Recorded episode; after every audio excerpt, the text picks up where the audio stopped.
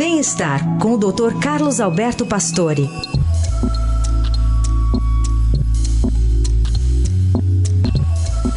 Oi, doutor Pastore, bom dia. Bom dia, Carol. Bom dia, Heisen. Bom dia. Bom dia, ouvintes. Estamos de olho na Copa do Mundo e o senhor, né, como um, médico, também está de olho num dois jogadores especialmente, um da Dinamarca e um da Holanda, que tem um desfibrilador cardíaco. Como é que esse aparelho os ajuda a entrar em campo?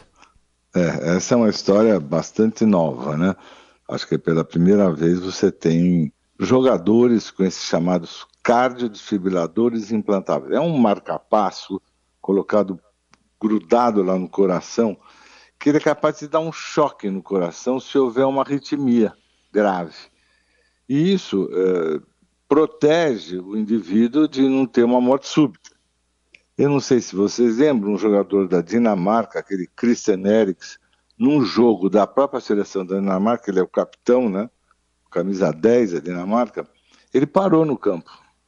E lá rapidamente ele foi atendido, chocado, e saiu da, da, da parada e salvou. Ele foi, foi salvo dentro do campo. Eu não sei se é exemplo desse evento. Uhum. E Agora, imagine que ele, depois disso, ele tem uma doença elétrica do coração que eventualmente ela pode surgir, mas é, ele não conseguiu, ele pôs o cardiodesfibrilador e não conseguiu jogar mais na Itália, mas voltou agora jogando na seleção da Dinamarca. O outro jogador é um holandês, que é o Dali Blind, que também ele apresentou uma miocardite e teve arritmias no campo de futebol, e voltou a jogar pela seleção também usando o cardiodesfibrilador implantável para evitar aí arritmias, parada cardíaca.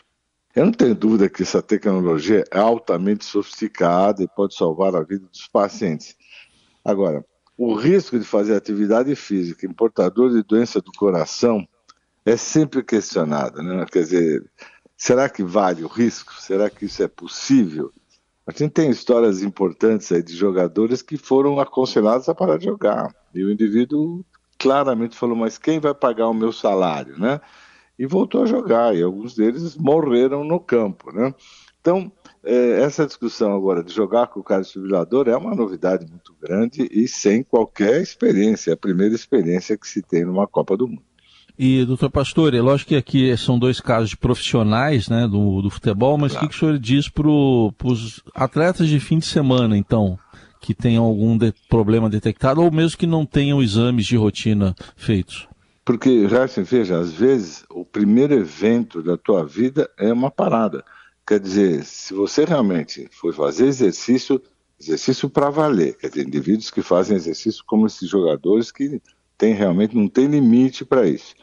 Não há a menor dúvida que a variação tem que ser muito grande. E veja, esses indivíduos foram super bem avaliados, mas é raro, mas acontece algumas doenças cardíacas, principalmente essas de modificações de, de, de atividade elétrica, que podem surgir do nada, né? E até se descobrir, porque ela, é, ela é intermitente, você pode ter uma parada como teve esse indivíduo. Agora, todos nós que vamos fazer atividade tem que ser avaliados. Né? Ninguém vai fazer atividade somente intensa sem uma avaliação cardiológica. É muito raro você poder fazer isso hoje. Qualquer lugar que você for fazer intensidade, eles vão te pedir uma avaliação. Mas isso também não afasta algumas coisas raras que podem acontecer. Agora, também chama muito atenção, né? Esses indivíduos estão bem treinados a passarem por situações assim excepcionais. É, o que me chama um pouco a atenção é esse risco-benefício, né? Que, como eu te disse, os caras a vida inteira trabalharam para ser jogador de futebol e, e, eles não querem abrir mão, não. Então eu acho que eles vão enfrentar essa situação, né?